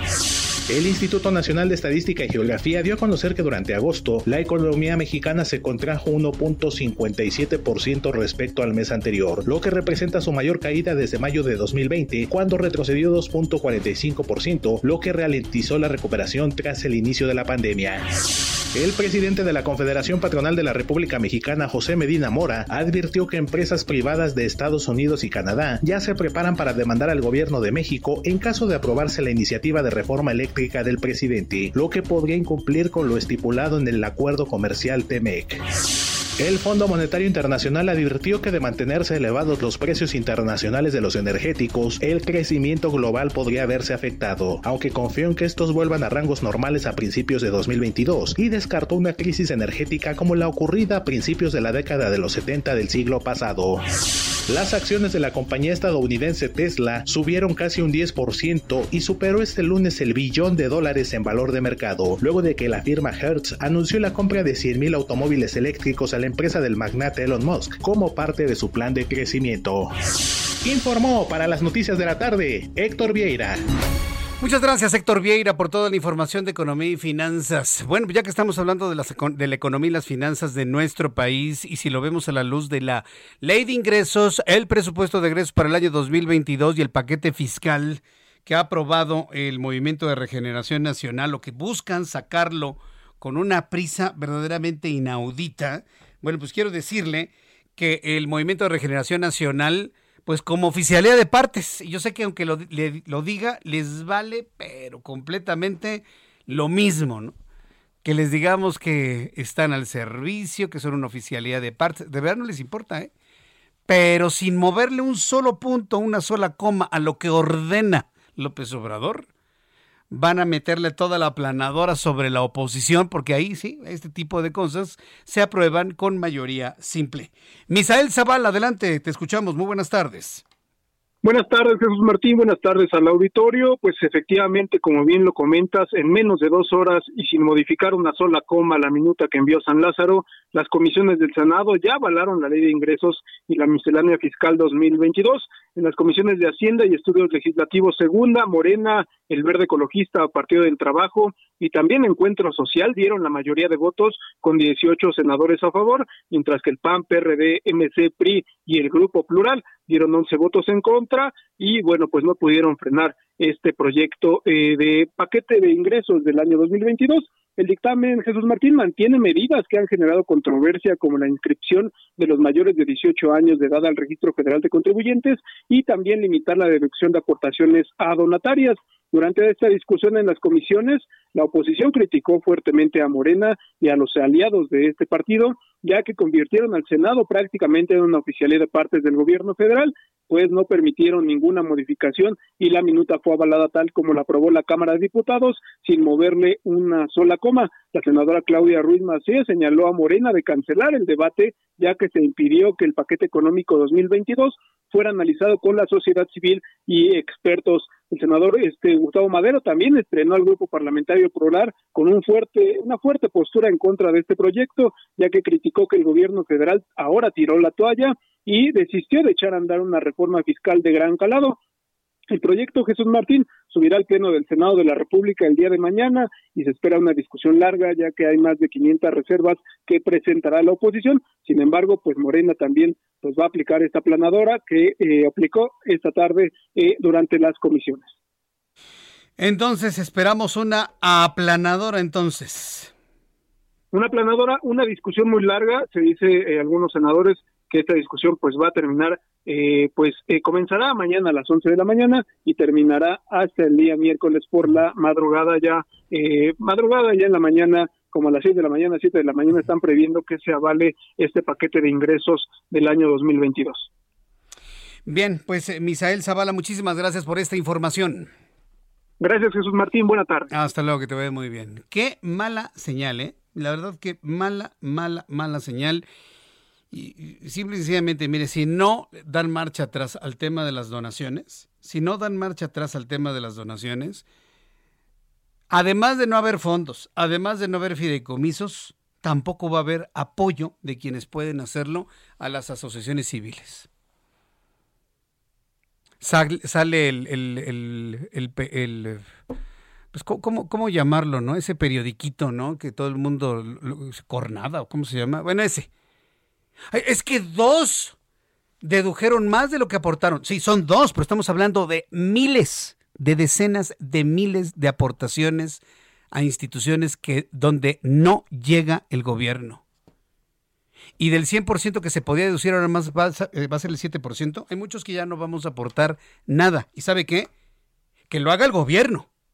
Que llegue el brazo del gobierno los que estamos ya en la posición de no donar absolutamente nada porque no se va a deducir y no porque no quiera pagar impuestos, sino porque estoy pagando mi, impuesto dirigido a un, objetivo específico, como ya no se va a deducir, sabes que no vamos a donar nada.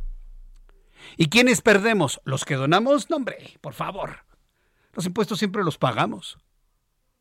Pierde la gente que no va a recibir esos apoyos y, y esos donativos. Pierden los más pobres en México.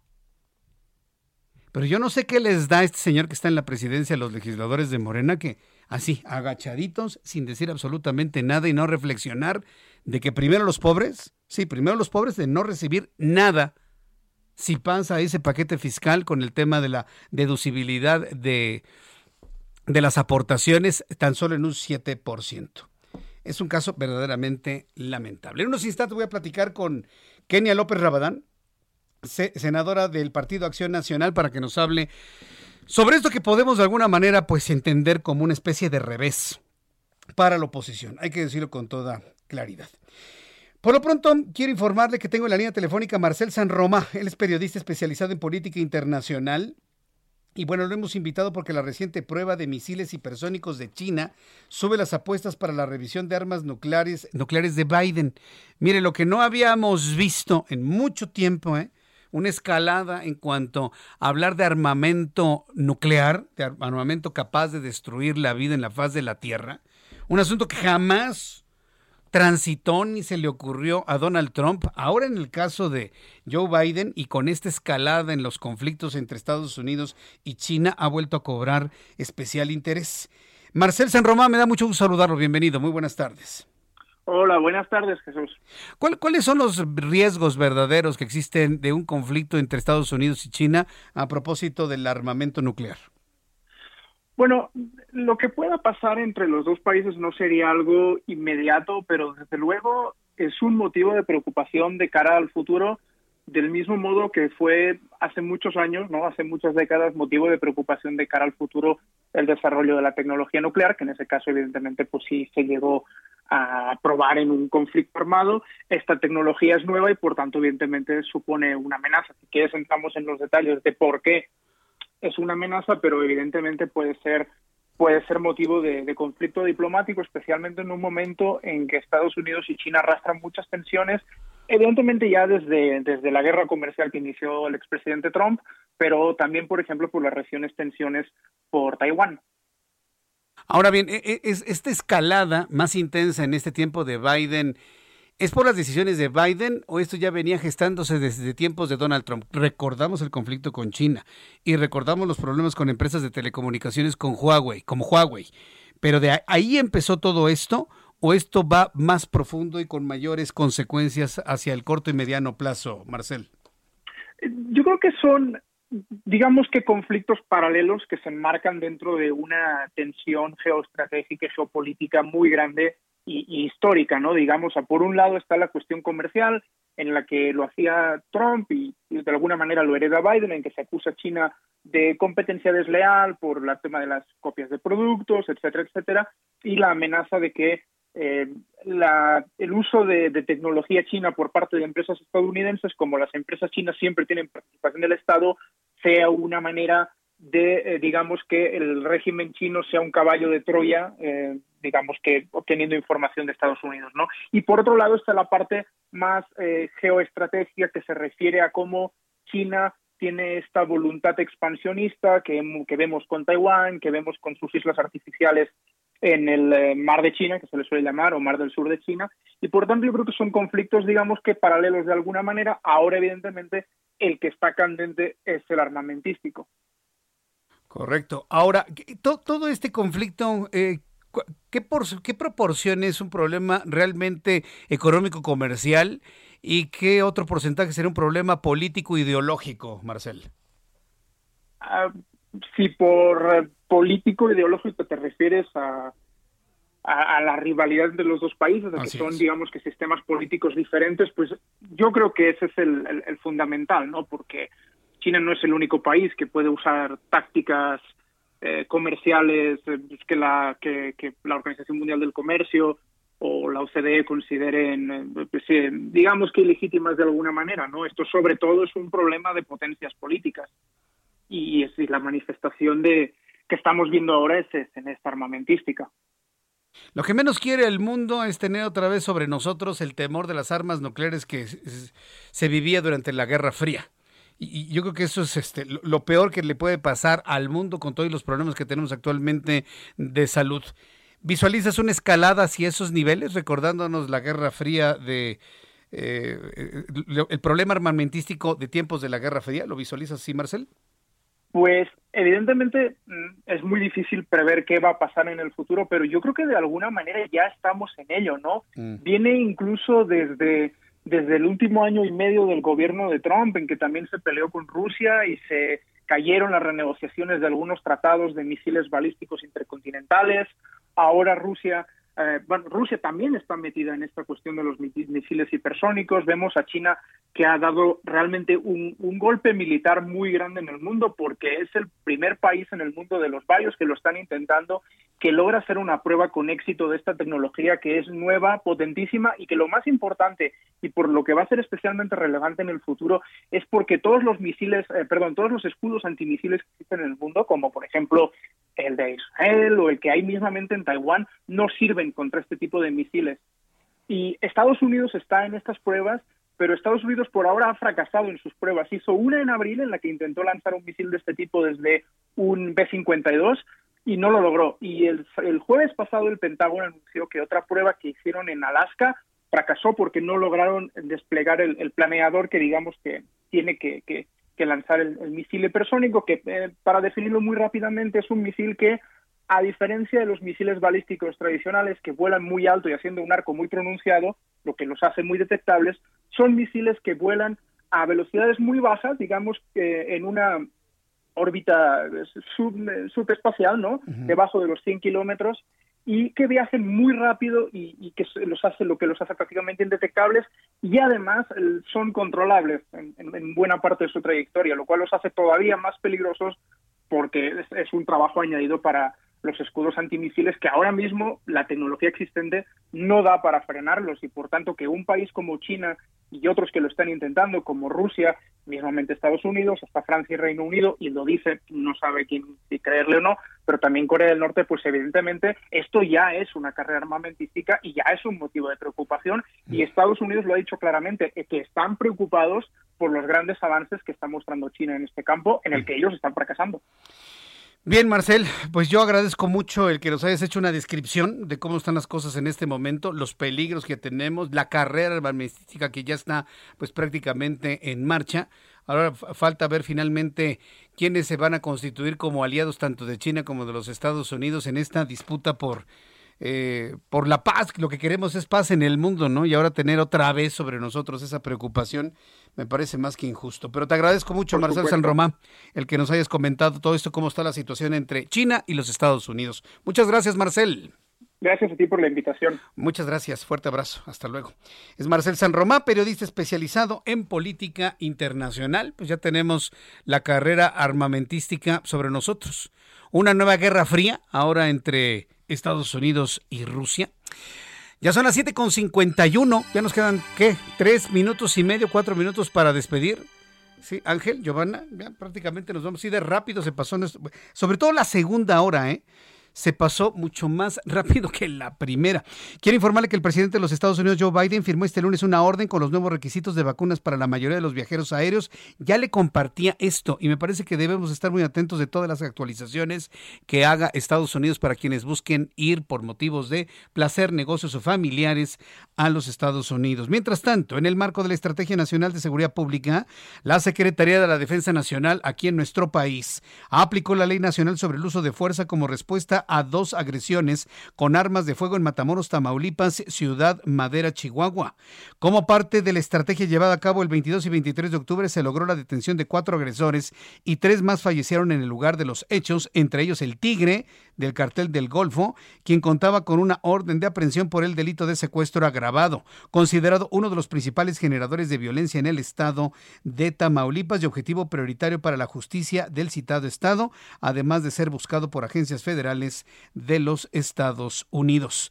También le informo que los exfuncionarios del metro este es un asunto muy interesante. Los exfuncionarios del metro acusados por la Fiscalía General de Justicia en la Ciudad de México por los delitos de homicidio, lesiones y daño en propiedad debido a la tragedia, el colapso del metro. Acuérdese que se cayó la estructura, trenes y gente adentro. Eh, debido al colapso del tramo elevado de la línea 12, comparecieron ante un juez federal. El litigante defensor de 14 de las 26 víctimas que murieron en la catástrofe señaló que familiares están en desacuerdo en la forma de llevar el caso, porque los representantes de las empresas deberían comparecer ante la justicia.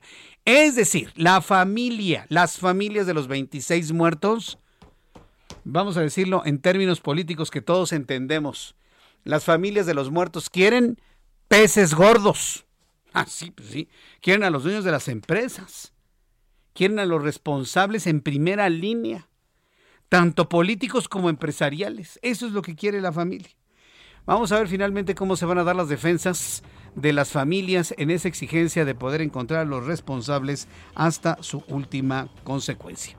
Mire, me quedan unos cuantos segundos para despedir. Tenía en, entre mis notas lo de la UNAM, pero ¿sabe qué? Yo le quiero proponer a usted y le quiero proponer a mis colegas que empecemos a ignorar lo que diga el presidente sobre la UNAM. No caigamos en su juego, ¿eh? Es una propuesta, o es una propuesta, una sugerencia. Ignoremos lo que el presidente hace con la Universidad Nacional Autónoma de México y sigamos adelante. Se lo propongo. Y mantengamos nuestra atención en el COVID, las enfermedades, la economía, el paquete económico. Se lo propongo, ¿lo hacemos? Nos vemos mañana a las 2 por el 10, Heraldo Televisión, 6 de la tarde, Heraldo Radio. Yo soy Jesús Martín Mendoza por su atención. Gracias. Que pase usted muy buenas noches y hasta mañana. Esto fue Las Noticias de la Tarde con Jesús Martín Mendoza. Heraldo Radio 98.5 FM, una estación de Heraldo Media Group, transmitiendo desde Avenida Insurgente Sur 1271, Torre Carrachi, con 100.000 watts de potencia radiada. Hey, it's Paige DeSorbo from Giggly Squad. High quality fashion without the price tag. Say hello to Quince. I'm snagging high-end essentials like cozy cashmere sweaters, sleek leather jackets, fine jewelry, and so much more. With Quince being 50 to 80% less than similar brands. And they partner with factories that prioritize safe, ethical, and responsible manufacturing. I love that. Luxury quality within reach. Go to quince.com slash style to get free shipping and 365 day returns on your next order. Quince.com slash style.